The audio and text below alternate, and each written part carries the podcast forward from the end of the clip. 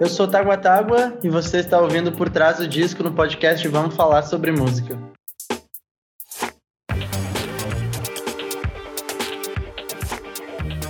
Tágua Tágua é o projeto solo do compositor e produtor gaúcho Felipe Pulperi. Felipe já esteve à frente da banda Wanna Bijalva por vários anos e com isso já se apresentou no Lollapalooza, abriu shows de Pure Jam e Jack White, foi destaque em veículos internacionais como New York Times e Stereo Gun. Como Tágua Tágua lançou em 2020 o disco Inteiro Metade, que nós aqui do podcast adoramos. Agora o músico retorna com seu segundo disco solo, Tanto, e eu e o Nick Silva temos o prazer de recebê-lo aqui no Por Trás do Disco. Seja bem-vindo, Felipe.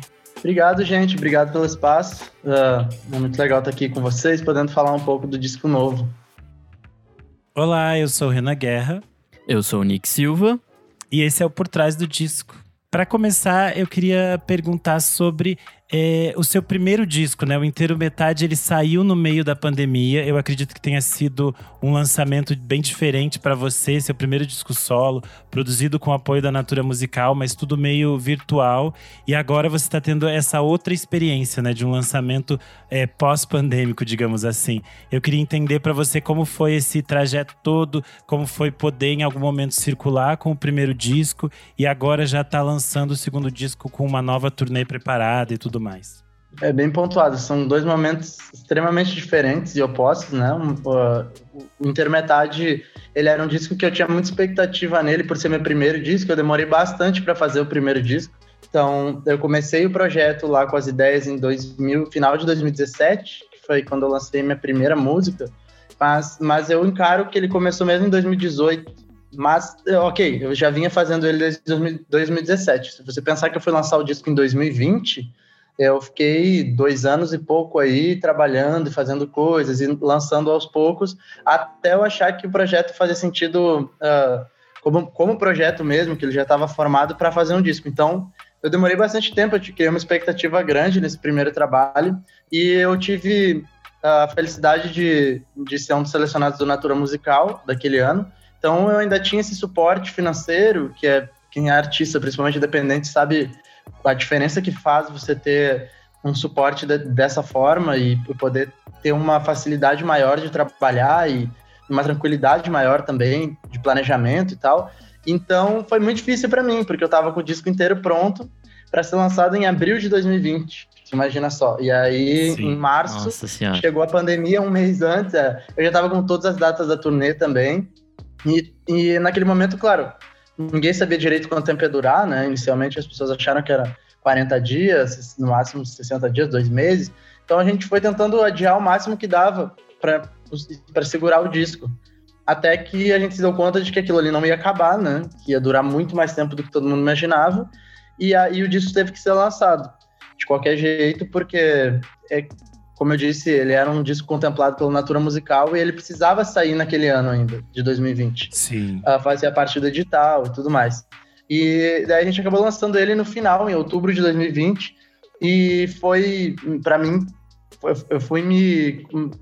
Eu acho que me despedindo da ideia de um lançamento convencional aos poucos, assim, foi, foi difícil no primeiro momento. Eu, não, eu demorei para aceitar que aquilo teria que ser de outra forma e que poderia ser também interessante, legal de outra forma. Mas aos poucos a coisa foi, foi acontecendo. Eu lancei o disco, ao invés de fazer os shows, eu fiz uma sessão toda dele ao vivo, onde a gente tocou do início ao fim do disco na sequência, na ordem dele. E foi uma sessão que ficou muito bonita também. Eu gostei bastante do resultado e a gente acabou fazendo um streaming dela para as pessoas. Então, as pessoas compraram esse show e puderam assistir em primeira mão ela, uh, ele só foi lançado seis meses depois, se não me engano, que ele foi aberto essa sessão. Por um período ela ficou fechada só para quem tinha comprado e conseguia acessar. Então era uma experiência completamente nova, totalmente diferente. Foi um desafio gigante lançar um disco no meio de uma pandemia, sem saber como é que aquilo ia reverberar. E eu fui descobrir como é que isso reverberou nas pessoas uh, pelo fim de 2021, tu vê só, quase um ano na frente, foi quando a gente foi fazer a turnê uh, na Europa, que nós tocamos em Portugal e Espanha. E aí lá ainda tinha um monte de restrições, as pessoas de máscara, sentadas, vendo o show, mas eu consegui ver que aquelas pessoas tinha chegado lá a música, sabe? De uma forma muito maluca, as pessoas sabiam cantar as músicas, tinha alguma coisa acontecido na, durante esse processo. E aí quando eu voltei para o Brasil, Aí eu vi de fato, durante o ano de 2022, eu selecionei alguns lugares, as pessoas começaram a abrir e a, e a gente selecionou lugares específicos para fazer essa turnê, assim. Foram 10 cidades, se não me engano, que a gente foi passando ao longo de 2022 e ali eu vi o, o, que foi ter lançado o disco no meio de uma pandemia, porque as pessoas ficaram muito guardadas com, com essa música, com essa vontade. A, a, vontade ficou muito guardada delas irem no show, experienciar aquela música que elas estavam vindo há um ano e meio, dois já, sem poder ver ao vivo, sem ter um show de lançamento. Então elas estavam muito sedentas disso, e a gente viu isso na estrada no ano passado inteiro, assim, foi, foi muito gostoso, assim, de vivenciar isso, sabe? De ver que a música, de alguma certa forma, ela chegou muito forte nas pessoas por elas estarem nesse momento, por elas estarem trancadas em casa, com vontade de, enfim, com sentimentos aflorados e querendo transbordar em música de alguma certa forma, então a música mexeu com elas. E agora é um novo cenário completamente diferente, né? É um cenário onde está todo mundo aberto, tudo livre. A gente acabou de sair de um carnaval, o que significa muito, representa muito. O país inteiro, assim, tipo, se jogou de alguma certa forma no carnaval, porque eu acho que também tem essa coisa que está guardada, essa vontade de estar tá na rua, de estar tá vivendo, de estar tá trocando, essa coisa do super democrática que tem o carnaval também, né? De todo mundo na rua, junto, celebrando. E então é, vem nesse momento, é um momento tipo totalmente joy, assim, me faltou a palavra até de usar veio essa, mas é de alegria e diversão mesmo, sabe? De querer uh, celebrar uh, esses, os encontros, as coisas. E daí vem totalmente de encontro com o meu disco que fala sobre encontros, né? Então eu acho que vem nesse momento. Eu acho que eu dei sorte de alguma certa forma, porque eu tô falando sobre encontros nesse disco. E no, no intermetade eu falei sobre ressignificar as coisas e tal. E as Sim. relações. E, e, era bem naquela época que tava todo mundo tendo que, de alguma forma, ressignificar. Então, eu me lembro de ter frases nas minhas músicas que parecia que eu tava. Assim, Quase profetizando aquilo... alguma coisa. É, é, é, porque falava que o agora é tão diferente, a vida vai passando pela frente. Tinha umas frases assim, sabe? Que eram, meu Deus do céu, e tava todo mundo meio que vivendo aquilo. E, e aí, então, agora eu acho que é um momento muito favorável, assim, sabe? Acho que é um momento muito favorável lançar um disco agora, assim, tipo, com, tendo passado o carnaval também aqui no Brasil e em um momento onde a gente já conseguiu viver essa transição maluca de uma coisa para outra, que eu acho que foi 2022, que as pessoas estavam ainda se adaptando a essa a encontrar de novo o seu espaço, como refazer os planos, como organizar as coisas novamente na vida. E agora acho que 2023 é um ano que vem para meio que sacramentar que a gente pode tocar para frente, é uma nova página, aquilo ficou para trás a gente aprendeu muita coisa com aquilo, acho que todo mundo vai carregar essa, essa bagagem por bastante tempo, mas ficou, agora é um novo momento, vai ser bom demais poder lançar o disco e ir de encontro com as pessoas, sabe? Porque eu acredito que é, um, é, é muito mais potente, né, você lançar um disco e conseguir ir até as pessoas com ele, assim, e, e, ter essa troca real, assim, é, é um, acho que é outro, outro universo. E eu vou vivenciar isso pela primeira vez, então eu tô bastante ansioso porque eu não tive essa, essa oportunidade antes. E no, no processo de produção em si, o que, que você acha que mudou principalmente entre os dois discos, assim? Eu acho que assim, eh, tem uma coisa que eu acho que entre os dois discos que é parecida, eh, antes de falar do que é diferente, que é o meu processo de criação, sabe? Então eu tenho uma coisa muito uh, pessoal e às vezes até um pouco mais solitária de, de criar e compor e produzir, que eu gosto desse, desse lugar de descobrindo as coisas para mim mesmo, de tentando tentativa acerto e erro, acerto e erro. Um, e então eu acho que os dois discos têm essa mão do Felipe ali tentando acertar, fazer as coisas. Uhum. Agora, a diferença é que eu comecei o tanto, que é o disco que eu estou lançando agora, em, no meio da pandemia. Isso é fato. Então, é, se a gente for para pensar, a primeira música que eu compus do tanto foi em abril de 2020, ali um, um mês depois da pandemia. E era muito difícil para mim imaginar que aquela música poderia virar alguma coisa, sabe? Porque imagina eu com um disco guardado inteiro, que eu já tava esperando uns seis meses para mais, um ano quase para lançar, e aí fazendo uma música nova, pensando, meu Deus do céu, o que, que eu vou fazer com essa música nova que eu tô fazendo? Um Sei lá, de incerteza, né? Tipo. Exatamente, não conseguia fazer plano nem para aquilo, imagina pra uma coisa nova. Era uma coisa que na minha cabeça é, tô fazendo uma música hoje que vai ser lançado o quê? Em 2023? 2024? Tá aí, tô eu em 2023 lançando a música agora. Mas aí a questão é que naquele momento isso foi bastante limitador para mim, né? Fazer uma música, começar a compor coisas, era era angustiante de certa forma, porque para mim compor e fazer, e quando eu crio, chega numa ideia e aquilo me encanta, é sempre um wow, é libertador, assim, né? Todo processo criativo tem um pouco disso, assim, você se apaixona em algum momento por aquilo que você está fazendo. Tem várias etapas do processo, tem umas etapas que você está achando horroroso do que você está fazendo, mas eu acho que existe em algum lugar essa que é onde você, pum, se encanta com aquilo, que você gosta tanto, que aquilo faz sentido. E tava mais difícil de eu encontrar essa parte do processo no meio da pandemia criando. Então, tipo, foi difícil para eu aceitar que eu estava começando a compor uma nova coisa, que aquilo talvez ia fazer parte de um outro trabalho. No Intermetade não, entendeu? Intermetade eu estava tocando bastante enquanto eu estava compondo, viajando, fazendo. Eu tinha uma visão do mundo mais aberta, assim. E também, eh, falando em termos de pessoais e do que contém nas letras, eu acho que o Intermetade ele é um pouco mais bagunçado em termos de sentimento. Ele é tentando encontrar um lugar e acho que o tanto encontrou o lugar. o tanto é. Eu tenho uma. Inclusive na música Tanto, que foi o primeiro single do disco, eu tenho uma frase que fala exatamente isso. Encontrei um lugar sem sair do lugar, sem saber onde dá. Que é isso, eu acho que eu encontrei o lugar nesse disco, sabe? Eu, uhum. As coisas estão. Eu tô falando sobre um tema que ele é. que eu consegui organizar ele de uma forma mais. sobre os encontros, de uma forma um pouco mais pacífica, eu com isso. E no Intermetade eu acho que era uma confusão de sentimentos. Era, era euforia, e daí tem uma música que é super eufórica, mas aí em outro momento tem uma música que é mais densa, em outro momento tem uma música um pouco mais introspectiva, e de repente uma música solar e pop.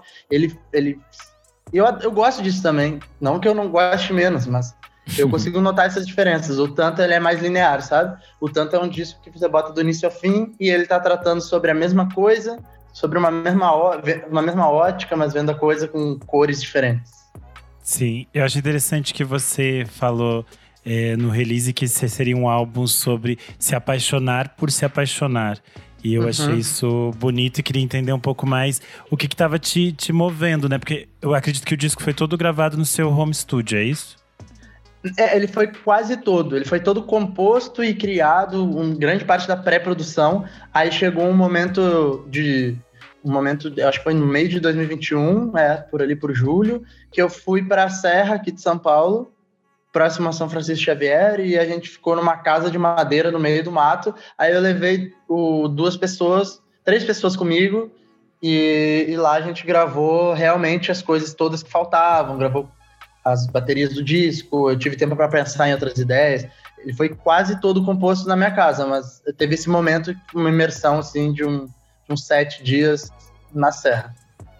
Mas esse então esse também é um disco que já estava gestado há muito tempo e você também ficou finalizando ele até esse lançamento, né? Eu sempre fico me perguntando se vocês não ficam assim extremamente ansiosos para é, eh, colocar no mundo de uma vez assim. Nossa, nem me fala sobre isso. Você sabe que eu tô lançando esse disco agora e ele tá pronto faz exatamente um ano, tu acredita? Caramba. É muito tempo. É. E aí, então, uh, para mim, é uma questão sempre segurar. E já foi mais. Hoje em dia eu acho que a gente vai, tipo, criando uma, né? Sei lá, vai se acostumando um pouco com os processos e vai tentando botar essa, ansiedade em outras coisas, assim, porque tinha muito esse problema antigamente, ainda mais na época do Ana Bijalva Uh, eu tinha muito esse problema de segurar demais as músicas e depois parar de gostar delas, entendeu? Porque isso é muito comum, assim. Na arte, você. Nem tô falando só de músico, né? Eu imagino um pintor, eu imagino um escritor, a ter novas ideias, a tua cabeça muda, a tua forma de ver o mundo, ver as coisas é diferente, então aquilo meio que vai perdendo um pouco do sentido. E eu tinha esse receio, assim, de ficar muito tempo guardado com alguma coisa e daqui a pouco, quando eu vi aquilo, hum, isso nem faz mais sentido para mim, sabe? Tô em outra. Sim. Mas, é, mas não foi. Nesse caso, tanto, eu acho que eu me propus a botar a ansiedade do outro lado, que é o que eu digo. Ano passado eu passei o ano inteiro tocando, sabe? Viajando, fazendo shows. Então, acho que eu consegui. Não era o momento de lançar esse disco lá, eu precisava jogar o Intermetade no mundo ainda, precisava. É, tipo, fazer uma turnê para ele, né? Porque ele basicamente Exatamente. primeiro ano não teve. É, e a gente conseguiu fazer isso de uma forma incrível ainda, porque Uh, começou nesse, nessa, nesse lance de ir para a Europa tocar. Aí, antes mesmo da turnê do Brasil, a gente foi para os Estados Unidos e fez alguns shows lá no festival, no início do ano de 2022. E aí, por fim, a gente fez a turnê toda do Brasil, sabe? Então, de norte a sul. A gente acabou, começou tocando no sul, fez alguns shows. Começou, é, começou em Porto Alegre, olha que loucura. E acabou em Belém do Pará. Então a gente foi de norte a sul mesmo. Conseguimos fazer muita coisa com esse disco. Foi muito legal. Massa demais. E bom, é, no release também você fala muito do Neo Soul e do RB como né, uh, os gêneros aí que, que guiam o seu, esse novo trabalho. Apesar de eu achar também que o Dream Pop, esse pop mais psicodélico, esteja muito presente ainda, né? Acho que você sempre teve uhum. essa, essa carga. Como que foi mirar nesses novos, novos ritmos para para fazer essas músicas? Eu acho que elas combinam muito, inclusive, assim. Acho que o, o clima do disco tem muito a ver com, com esses dois é, gêneros que você pesca aqui.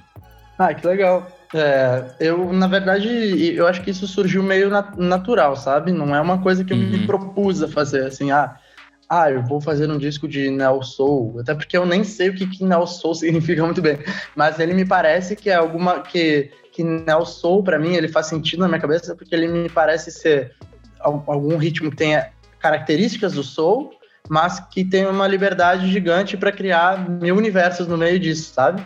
Que é que eu acho que você falou bem, que é esse dream pop, essa psicodelia, onde eu posso brincar com isso. O que eu acho é que essas músicas acabaram tendo uma unidade sonora, né? Eu não sei se vocês têm essa mesma opinião que eu, mas eu quando eu escuto o disco, ele me parece as músicas têm sua individualidade, ok? Elas são diferentes entre elas, mas elas caminham no mesmo lugar, assim, elas têm, elas têm uma linearidade de alguma certa forma. E eu comecei a gostar dessa ideia. Enquanto eu estava fazendo o disco, comecei a me perceber isso, que era legal essa ideia de você dar um play num disco e, e não sair dele, sabe? E ele Seguir te na mesma vibe, né? Tipo... Na mesma vibe, exatamente. Eu posso estar fazendo qualquer coisa que eu tô ouvindo esse disco, putz, eu tô dentro dele, mergulhado nele. E eu fui gostando disso.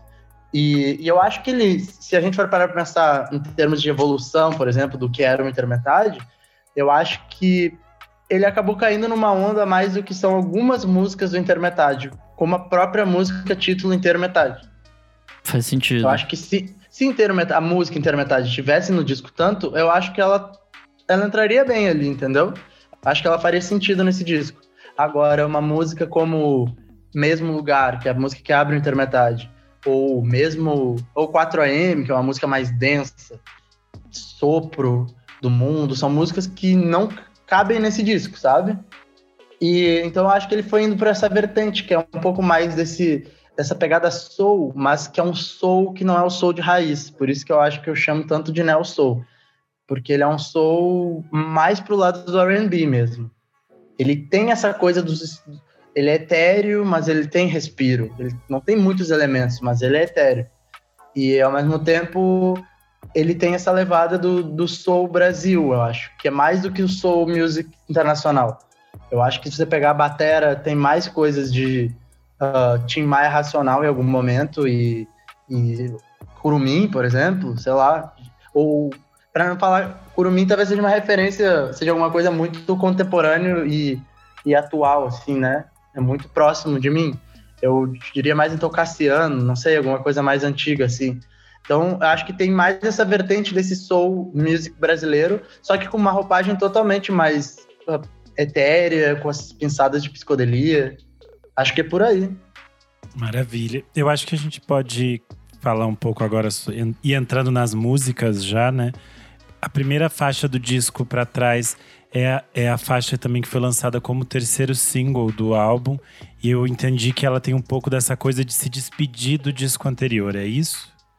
É, exatamente isso. até, até, claro, a letra, ela é bem.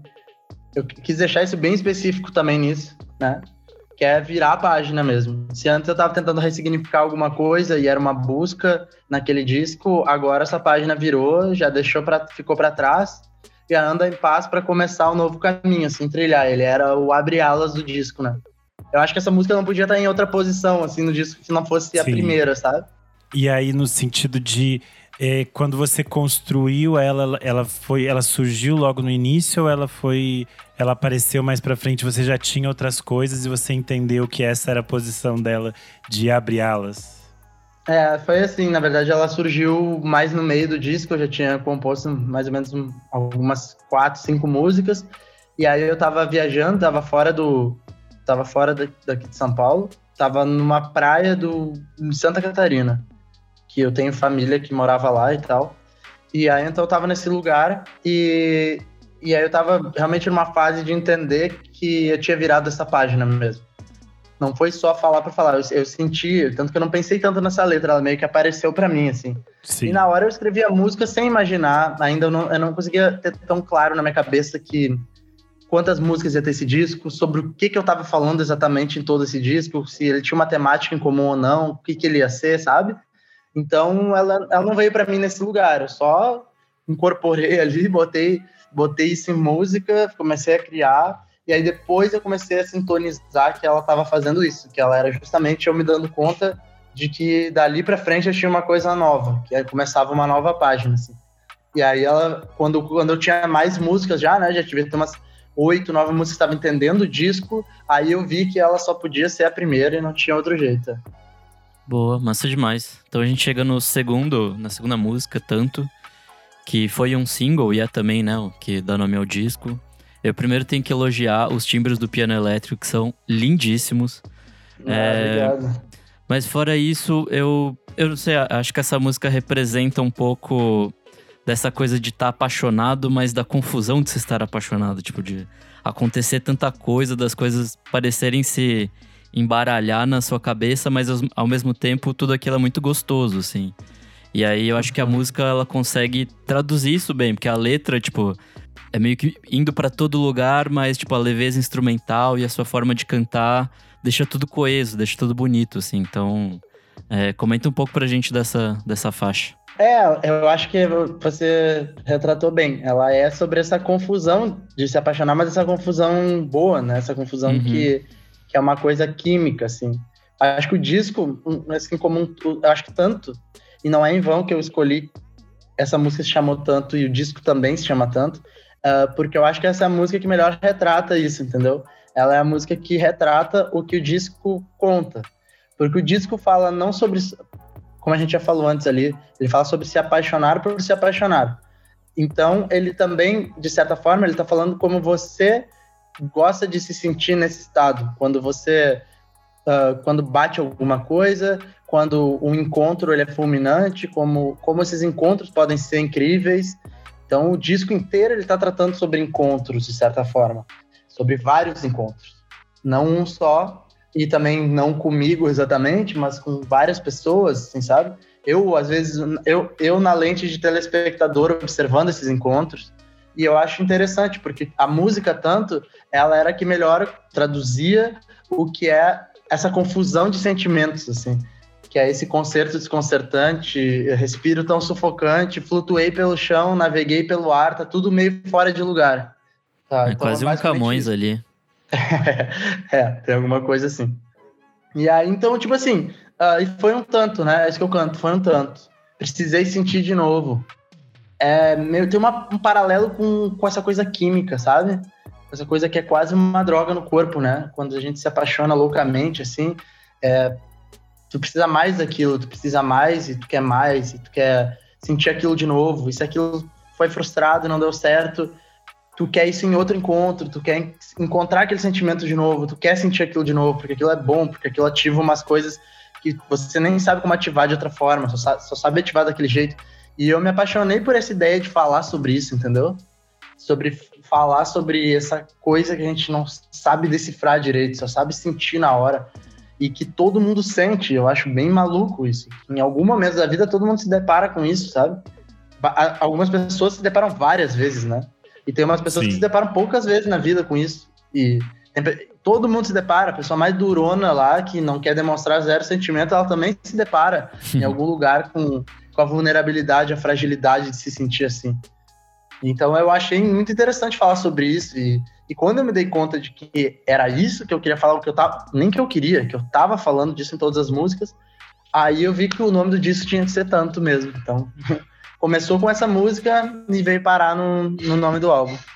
Maravilha. A gente chega então na faixa de número 3, Me Leva, que eu acho que também tem a ver com esse universo temático, né? Eu acho que essa faixa tem um swing, uma sensualidade que eu acho que tem isso que você falou do do, do brasileiro, desse outro universo, anos 80, todas essas outras uh, unidades sonoras. E eu queria que você contasse um pouco sobre essa canção.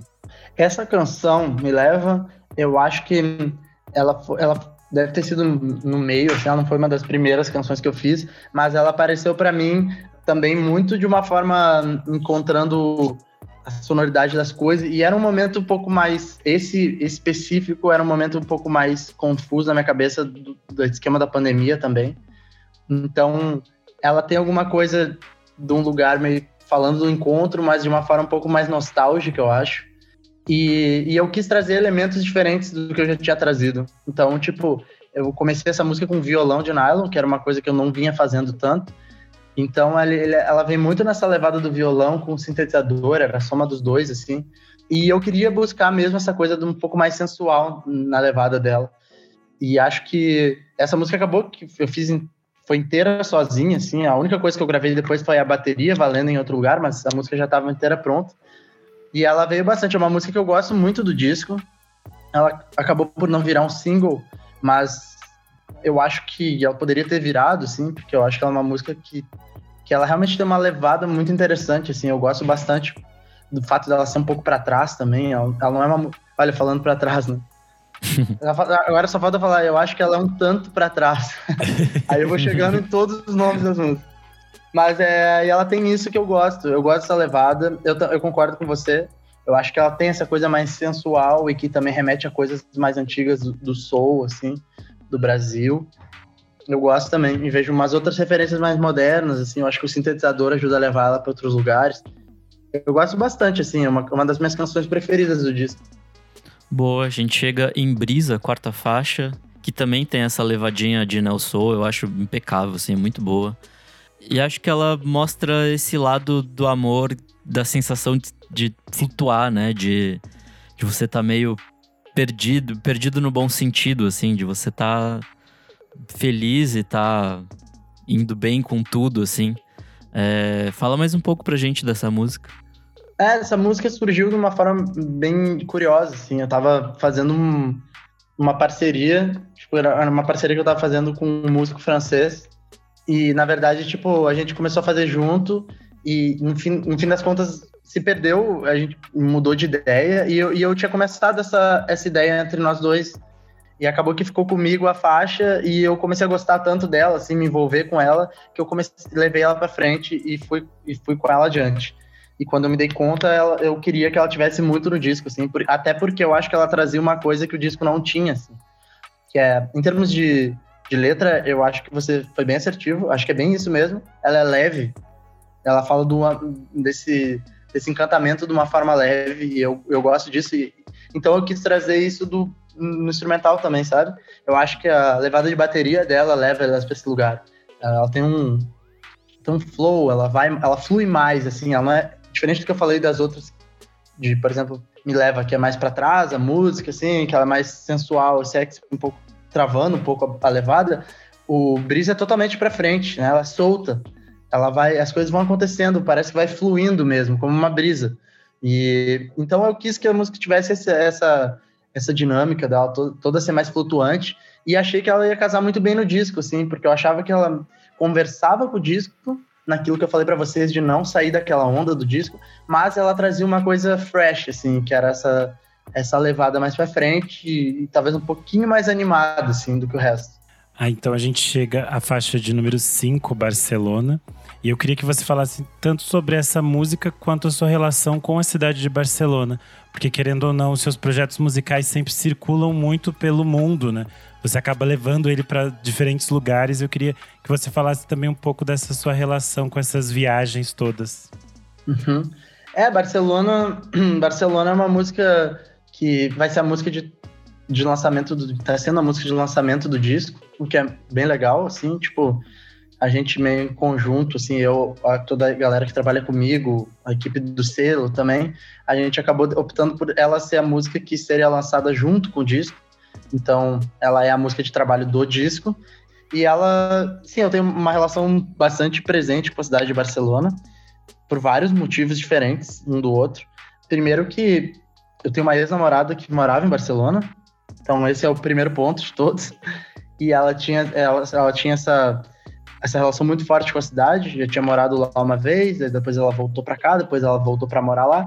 A gente já teve vários encontros e desencontros lá.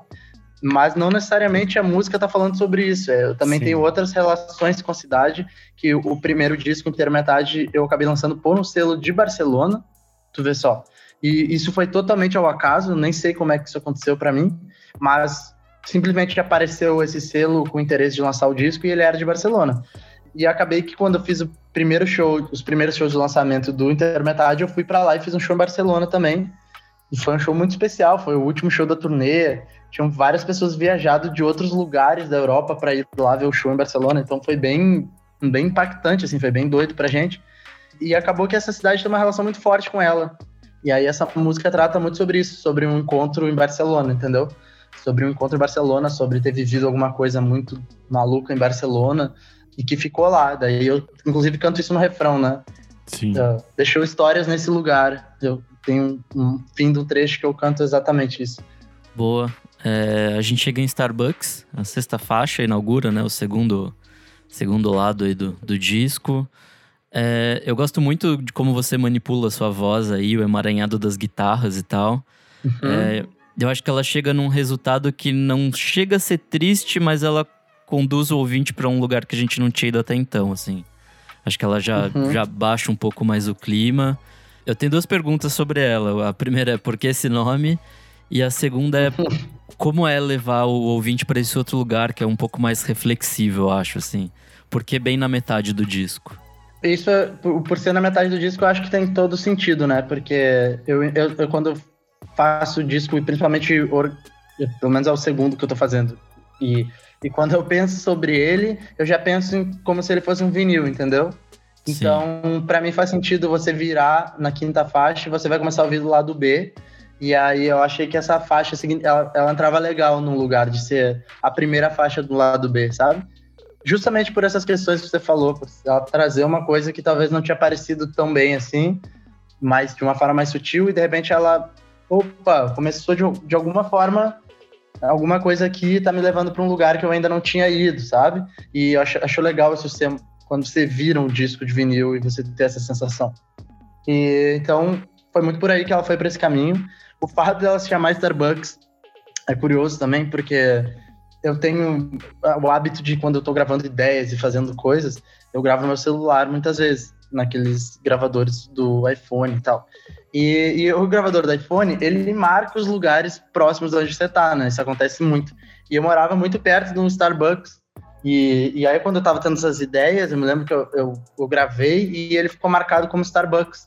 E aí, como ele ficou gravado como Starbucks, eu fiquei, eu achei engraçado aquilo, porque ele cada hora ele gravava uma coisa, né? Tipo, ele pegava o nome de uma rua, às vezes ele pegava o nome da academia, não sei o quê, e aí e essa música especificamente ele pegou o Starbucks, e aí a minha ideia, no meu imaginário, eu comecei a imaginar toda essa história no Starbucks, entendeu? Ou acontecendo num café, uma coisa assim. E a música foi indo e ficando na minha cabeça, assim.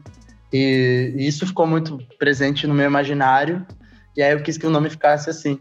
Eu tenho alguns nomes, assim, que eu gosto de, de coisas, sabe? Inusitados, assim, como me leva para lá, assim. Quando acontecem esses nomes, eu acho curioso, assim, que ele, ele surge para mim eu, e eu adoro isso, assim, que tem, tem alguns nomes, assim, também no Intermetade. 4AM, assim, 2016, que foi a música que eu fiz lá em 2016, então eu queria que ela ficasse lá ainda, sabe? Tipo, tem umas Sim. coisas, assim, que eu gosto. Que massa. E aí, então, é, e essa música tem esse processamento da voz que você falou, que, que eu acho bem legal também, traz uma coisa diferente. Eu acho que esse lance da voz também acaba levando para um lugar de nostalgia que eu não sei explicar qual é, sabe? Só o fato de brincar com essas coisas do efeito de voz às vezes faz com que a música, uou, te leve para outro lugar. Ainda mais porque a gente está falando de intervalos de voz ali. Então são aberturas de vozes e isso faz com que a melodia acaba te, acabe te criando uma certa um lugar nostálgico, assim, né? Você soma três vozes juntas, fazendo intervalos diferentes, quando você vê, uau, sei lá, isso tá me causando alguma coisa, alguma sensação. Eu gosto muito de pensar nisso, sabe? Nas melodias como um instrumento que também vai uhum. te levar para uma sensação. Para mim, é muito sobre essa sensação, na verdade, compor e fazer as músicas. Ela tem que, tem que mergulhar em alguma coisa, ela tem que causar alguma sensação, pelo menos em mim. Se ela causar em mim, eu já tô feliz assim, já acho que ela funciona, sabe? Boa, agora eu quero ver só um clipe patrocinado pelo Starbucks, porque, né? Podia, né? Dinheiro não falta lá pra eles me ajudarem. A gente chega então à faixa de número 7, OODH, e eu acho que essa é mais uma que a gente. Você falou dos títulos, e eu queria entender de onde vem esse título, se tem a ver com o incenso indiano, como você chegou nesse nome e nessa faixa, né? É, é totalmente. É por causa do incenso indiano. E, e, essa, essa é a primeira faixa que eu fiz do. Primeira faixa que eu fiz do, do disco inteiro. Sim. Que foi o que eu compus lá em abril de 2020. E sim, eu tava viciado nesses incensos quando eu fiz a música. E tentei de todas as formas que eles me patrocinassem de alguma forma, fiz propaganda gratuita para eles, mas eles nunca me deram bola. Uh, mas aí foi isso, essa música, essa música foi guiada muito por, por esse momento, e, e ali era um encontro, era um encontro recente na minha cabeça, assim, e de uma, de uma coisa arrebatadora, mas muito, muito muito uh, platônica, assim, muito mais do que real, muito platônica. Então é, é uma música que fala meio que sobre encontrar alguém que você bateu, não sei o que essa pessoa tem, mas essa pessoa tem alguma coisa e eu não sei o que, que é, mas eu tô encantado, eu encontrei tudo nela ali sem nem saber quem ela é. A música é meio sobre isso. Uh, até é, a letra vai contando essa história, né? Sim. Foi meu desejo mais fugaz de felicidade, fiz o teu beijo flutuar por essa cidade e ele vai me encantou, me encantou, atravessou bem do meu lado. E, e, e, a música toda vai assim. E é uma das, das minhas músicas preferidas, na verdade. Não pela letra, sim, mas pela música mesmo, por como ela veio. É, essa música foi a que me fez entender que, que talvez eu tivesse começando a ter uma ideia para alguma coisa nova. Um álbum novo, porque eu, eu, gostei, eu, eu me encantei por ela, assim, eu gostei muito dela, assim. Ela não virou um single também, e que essa coisa de virar single tem muito a ver com, com uma definição que não cabe só a mim, né? Ela é, Sim. é tipo é um conjunto de equipe, todo mundo opinando, desde a, a produtora até o manager, até o cara do selo, a equipe toda. Peço opinião para a banda, para os músicos tocam comigo, para os amigos, todo mundo, assim. Então, acabaram virando um single. Eu acho que poderia muito bem ser um terceiro single, talvez, mas ela não virou. Mas eu gosto muito dela porque ela tem uma coisa profunda e grandiosa, sabe? Das cordas, da orquestra. Eu acho que eu acho que tem uma coisa bonita ali. Ela me, ela me impacta de um jeito bom. Então é uma música que eu fiquei muito feliz no fim das contas com ela. E foi uma das primeiras do disco, tu vê. Tá? Vamos ver como é que. Se as pessoas vão gostar também, que nem eu gostei, né? Bom, a gente chega em Colors, que é a oitava faixa. Para mim, esse disco apesar de acho que não tá tão na cara, para mim ele forma muito uma narrativa, assim. Na minha cabeça ele tem muito uma, uma historinha ali com começo, meio e fim. E aí para mim essa seria meio que o clímax da, da história, assim. É meio que, sei lá, uma música, pelo menos para mim, de desencontro. Eu não sei se, uhum. se você fez ela pensando nisso ou nessa história do disco em si, é. mas é, conta mais pra gente desse, dessa faixa. É, meio encontro e desencontro, né? É. Tipo, é meio como se, é, como se encontrou e desencontrou mesmo, na mesma música, assim. Mas é. Mas é, é mais sim nesse sentido, porque ela também traz esse lugar um pouco nostálgico na letra, do vi cores, né? Tipo, que eu vi todas essas cores em você, mas eu gostaria, queria muito que você notasse, que você soubesse de mim. Então, tipo, tem uma coisa assim de, de de, estar acontecendo, mas no meio desse momento de, de, de, desencontro, mas um sentimento muito forte. Colors foi uma das últimas músicas que eu compus. É, quando, eu, quando eu comecei a fazer ela, eu me dei conta de que ela era um single que não tinha saído de cara, assim. Eu sabia que era ela. E, e todo mundo achou isso também. Então, tipo, aconteceu simplesmente. Ela era a música que talvez fizesse mais sentido do disco junto com Tanto, como sendo a música que representasse o disco. Eu acho que tanto representa mais em termos de letra, uhum. e acho que traz uma coisa diferente do que eu já tinha feito, assim, sabe? Musicalmente, a música tanto. Colors, eu acho que já tá mais dentro de uma coisa do que uma pessoa que já ouviu e gosta de Taguataga poderia esperar.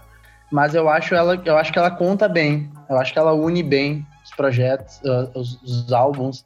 Eu acho que ela conversa com o inteiro metade de alguma certa forma. E acho que ela é uma música que surgiu muito assim, de repente, plá, quando eu vi, ela tava na minha frente e uma semana ela tava pronta, sabe? Caramba. E eu adoro quando essas coisas acontecem, é, porque, uau, assim, inesperado, você não sei de onde veio, quando veio, veio, e agora é isso. Era essa música que faltava. E eu tenho um pouco disso quando eu tô fazendo disco, eu já me dei conta, assim. Eu vou percebendo, eu vou sentindo o que que tá faltando, sabe? Ah, fiz uma música assim, tem uma música assim, uma música assim, uma música assim, uma música assim, mas tá faltando uma música assim. Tá faltando isso aqui. É. E eu vou pensando sobre essas coisas, assim. E daí parecia que faltava essa, e quando ela apareceu, uh, pronto, agora eu tenho tudo que eu precisava, assim, no disco, sabe? Que massa. Sim. É. A gente vai se aproximando então mais do final do disco e chega na faixa de número 9, cada passo. Eu acho que essa tem uma letra muito delicada, muito bonita. Eu queria que você contasse um pouco da história e de por que, que ela tá aqui mais pro finalzinho, né? Como você também, como você também define essas ordens, se essas ordens são naturais.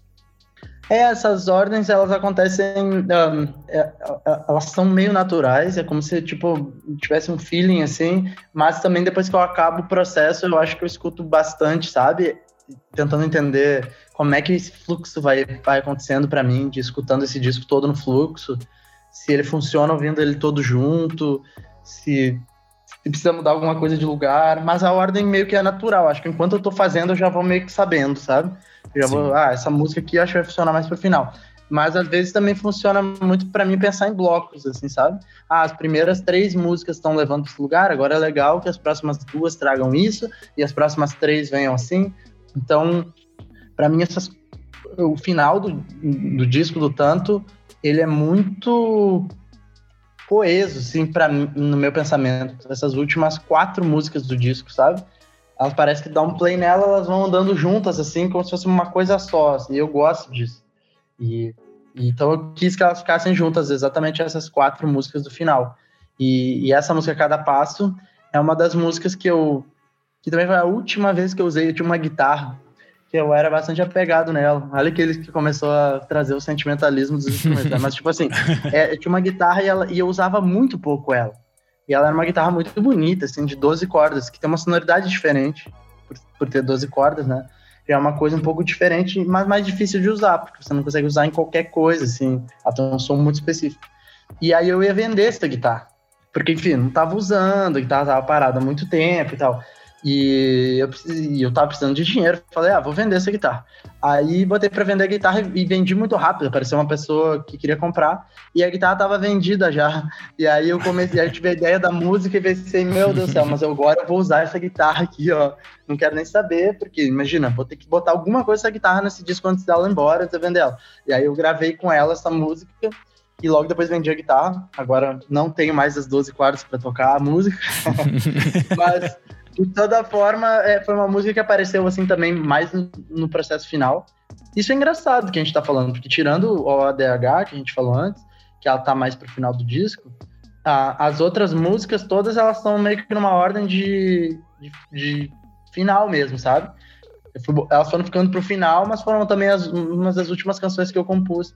E essa música ela traz, ela traz, ela fala de saudade, né? E saudade é uma palavra que está muito presente nas, nas minhas músicas. Meu Deus do céu. Eu já falei isso outras vezes, mas é a palavra que eu mais uso na vida. Duas palavras que eu mais uso é saudade e mar.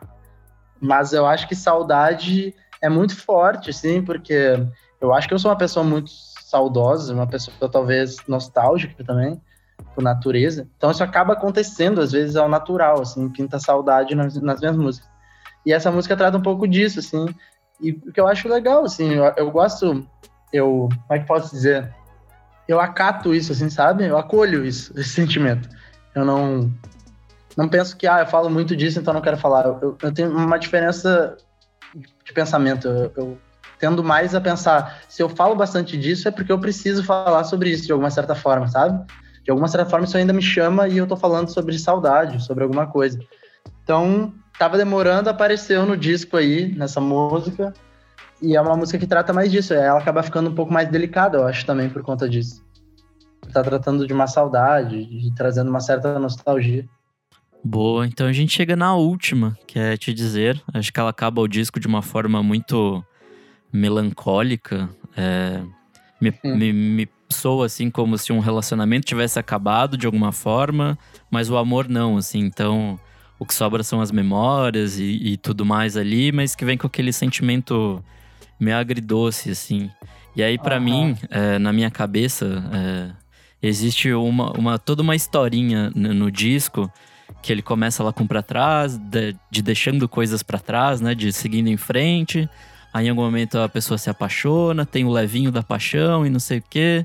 E em algum momento existe uma ruptura, que ali é mais ou menos a segunda parte do disco. E aí até, enfim, pensamentos e coisas que vão acontecendo com esse com esse apaixonar-se, né? E até o, o, te dizer que é quando acaba e o que sobrou foi, foram só as memórias, assim. Eu não sei se faz sentido para você. Comenta um pouco pra gente. É, eu acho interessante essa, teu, essa tua leitura, teu ponto de vista. Acho que hoje faz sentido isso para mim. Uhum. Talvez escutando, escutando você falar, principalmente, imaginando as músicas e tudo, acho que talvez hoje faça sentido tudo isso. Mas quando eu compus essa música, não foi exatamente isso. Ela é, sem sombra de dúvidas, a, a música que mais retrata o que é estar dentro desse sentimento. Acho que até junto com tanto, assim, eu botaria essas duas músicas, mas eu acho que essa talvez ela seja até mais, porque ela é mais direta, sabe? Ela é menos. Uhum. Tanto, tanto eu falo muito sobre as sensações, sobre como a, a, a tá tudo meio fora de eixo, fora de lugar. Uau, estou girando aqui, eu quero sentir mais, mais, mais disso. Te dizer não, te dizer é bem direta a letra. Ela é sobre estar realmente, tipo, perdidamente apaixonado. E eu acho que ela veio nesse lugar para mim e ela veio de coisas que eu tava sentindo de verdade, assim. E só por isso ela entrou no disco. Então, ela, eu acho que ela é a única música que eu acho que eu tava vivendo alguma coisa mesmo, sentindo coisas quando eu compus. Porque as outras músicas eu acho que elas estavam muito contando histórias que às vezes não eram minhas, às vezes eram minhas. E te dizer não, te dizer, eu já tinha finalizado o disco, só para você ter uma noção. Esse disco estava pronto e ele teria nove músicas. Ele ia acabar em cada passo. E aí ele estava finalizado, mixado e masterizado, pronto. Caramba. Com, já tava com selo, os caras do selo. E aí eu tava, eu tava vivendo essas coisas muito doidas, isso já faz um tempo já, tá? É, lá pro ano passado. E, e aí eu vivi isso e me deu um, e essa música apareceu e eu compus e gravei. Rapidamente saí gravando falei para todo mundo que ia todo mundo ter que esperar segurar tudo porque eu ia botar mais uma música no disco. E aí ninguém se opôs e aí eu fiz. Aí então tipo eu saí gravando e fiz, fazendo as coisas. E, e aí eu me dei conta de que essa música não tinha como ficar fora do disco entendeu? Porque eu tava fazendo um disco sobre isso. E, e todas aquelas coisas eram imagens eram uh, sensações de vivências e aí eu tava com alguma coisa que era real ali, entendeu? Na mão acontecendo. Eu falei, essa música vai ter que entrar nesse disco, não tem como ela ficar de fora. Depois eu nunca mais vou botar essa música em lugar nenhum, eu pensei comigo, sabe? Essa música ou ela vai entrar nesse disco, ou ela não vai caber mais em lugar nenhum, porque não sei se eu vou fazer um outro disco falando sobre isso algum dia, sabe? Como é que as coisas vão ser. Não Sim. sei se eu vou ter vontade disso e tal. E aí eu botei a música, fiz um Aue lá, consegui fazer, tive que mixar a música com o mesmo cara, depois o cara que masterizou, que era um gringo lá, ele pegou a música, teve que comparar com o disco inteiro, masterizar tudo de novo. Aí foi uma confusão para botar a música no disco. E aí ela acabou no disco. E, e, é uma música que ela significa bastante, assim, gosto muito dela, assim, como, como canção. Por isso, sabe, por essas histórias. Mas, hoje, pensando, como, sei lá, a vida andou, as coisas aconteceram, eu estou em outra fase da minha vida, tudo isso passou, e agora ouvindo você falar que é um encerramento de alguma coisa que foi ficou para trás, pô, faz todo sentido para mim, entendeu? Mas eu acho que ela não foi composta com esse Entendi. intuito, mas, mas na obra, talvez do início ao fim, ouvindo toda a obra, ela, talvez é isso mesmo que ela seja, ela tá ocupando esse lugar ali. Nossa, de fato, eu fiz essa leitura muito melancólica dessa, dessa letra e acho que talvez. Eu, eu acho que você fez, mas eu acho que você fez por conta do disco inteiro, entendeu? Porque o disco uhum. tem essas passagens mais melancólicas. Mas essa música, ela, se você ouvir ela de novo, agora pensando uma pessoa que, assim, meu Deus, ela tá completamente ah. apaixonada, aí eu acho que você vai ver que é uma coisa que não passou, que ela tá ali. Só que se, também dá pra fazer essa leitura que você fez. Se eu ouvir essa música hoje, tá? Que eu não tô nesse lugar, por exemplo, eu acho que eu também consigo ouvir que nem você, entendeu? Eu consigo ouvir, tipo, caraca, é uma coisa que viveu, aconteceu, foi doida, mas ficou para trás. O que ficou foi essa memória aí desse, desse momento bonito. E ela é uma balada, né? Eu acho que tem isso, eu acho que isso ajuda também a, a trazer para esse lugar, assim, de... Sim. É uma balada, uma, é uma música bem baladona, assim. Acho que foi um papo maravilhoso. Eu espero que quem estiver ouvindo é, tenha sido tão gostoso quanto foi aqui, porque eu acho que esse que é o legal desse espaço, que é a gente poder ter outras leituras pro álbum e a escuta dele poder crescer em outras direções. Né? Acho sempre muito interessante poder ouvir como foi, como foi o, o processo criativo do artista. Antes disso, a gente tem que perguntar pro Felipe qual que é a faixa favorita dele ou qual que ele acha que representa mais o disco. Ele já ah, falou durante o programa, difícil. mas a gente sempre é. joga o artista nessa fogueira, nessa fogueira aqui. Então, conta pra gente qual que é a sua faixa favorita ou a que você melhor acha que uhum. resume o disco e tal. Olha, é, isso é uma fogueira, apesar de eu ter várias vezes dado umas pinçadas ali, né, durante a conversa. Ah, essa aqui eu gosto muito. Pô, essa é uma das que eu mais gosto. Mas agora quando você pergunta assim na lata qual é a sua favorita, olha, isso já, eu acho que isso já mudou tanto para mim, sabe? Porque já foi uma, aí depois passou a ser outra, aí depois passou a ser outra, mas um, eu acho que a, a, assim a mais significativa para mim talvez seja a última mesmo, de dizer, Uh, só que eu acho que a faixa que melhor representa o disco é tanto. E é por isso que ela levou o nome do disco mesmo. Eu acho que, que o disco é, é muito em torno dessa faixa, sabe? É muito em torno dessa faixa. Mas a que mais significa e simbólica, assim, que eu gosto muito mesmo, porque ela surgiu de uma forma muito genuína, é Te Dizer, a última música do disco. Boa. Essa parte é tipo escolher um filho. É horrível, a exato. A escolha de Sofia. É horrível, mas tá, tudo bem. Falei aqui. Talvez eu me arrependa. Da semana que vem já vou achar outra coisa. é, além disso, eu queria pedir que você dissesse um pouco mais sobre como vai ser o lançamento do disco, os shows que vocês vão fazer, deixar as suas redes sociais também para que as pessoas acompanhem, vejam é, as datas, os locais onde você vai tocar, essas coisas todas. Legal. É, bom, para quem quiser seguir, não segue ainda, ou para quem já segue, mas não está lembrado, o Instagram é Instagram uh, .com barra tágua.tágua, mas é só procurar por Tágua Tágua que acha lá de primeira, bem fácil, não tem muitos Tágua Táguas pelo Instagram. uh, então é fácil de encontrar lá. É, dá pra, o disco já vai estar disponível em todas as plataformas de streaming, né? Então, Spotify, vai estar no YouTube, qualquer lugar assim que dê para ouvir ele na sequência, ele vai estar disponível. O vinil, a gente já está fazendo os vinis também, vários já foram vendidos, esse vinil está em pré-venda aqui no Brasil e para fora ele também tá, mas aqui no Brasil dá para comprar o vinil na pré-venda no taguatagua.com.br. Lá é uma loja online onde já dá para fazer a encomenda do, vinil. Ele vai chegar em abril, ele vai ficar pronto em abril, um mês depois, basicamente, do lançamento. E, e, as pessoas vão receber. Várias pessoas já compraram na pré-venda, já vão receber o vinil em abril. E esse vinil, o que sobrar deles, né? Mas a gente espera que sim, para que ele seja disponível em toda a turnê também. A gente vai começar a turnê ainda em abril, e essa turnê vai passar por várias capitais do Brasil, são 10 datas inicialmente, fechadas já, que a gente vai lançar em breve essa turnê. E, e o show vai passar por várias capitais, a gente vai apresentar o repertório desse disco novo que a gente falou aqui, do Tanto. Vão ter também as músicas que, que enfim, que ficaram marcadas no Intermetade, com certeza. Vai ser um show bem legal, acho que vai ser um desafio unir esses dois mundos agora é uma parte que eu adoro, então vai ser maravilhoso poder criar isso, esse novo universo de show. E a gente vai estar tá aí divulgando esse disco. Eu acho que ano, esse ano vai ser um ano de rodar muito, de tocar muito também. A expectativa é de girar o máximo que der por aí. Maravilha. Bom, eu sou underline Renan Guerra no Instagram e no Twitter. Eu sou arroba Nick Silva no Twitter, Nick Silva no Instagram. E você pode seguir a gente no arroba podcast VFSM, tanto no Instagram quanto no Twitter.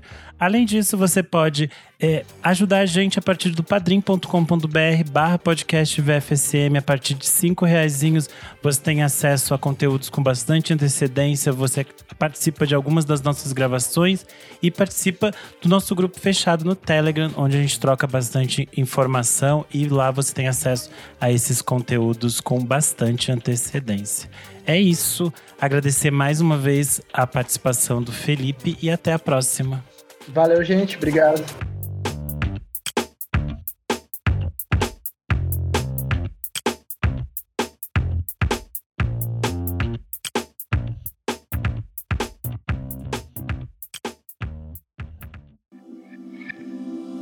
Esse podcast foi editado por Nick Silva.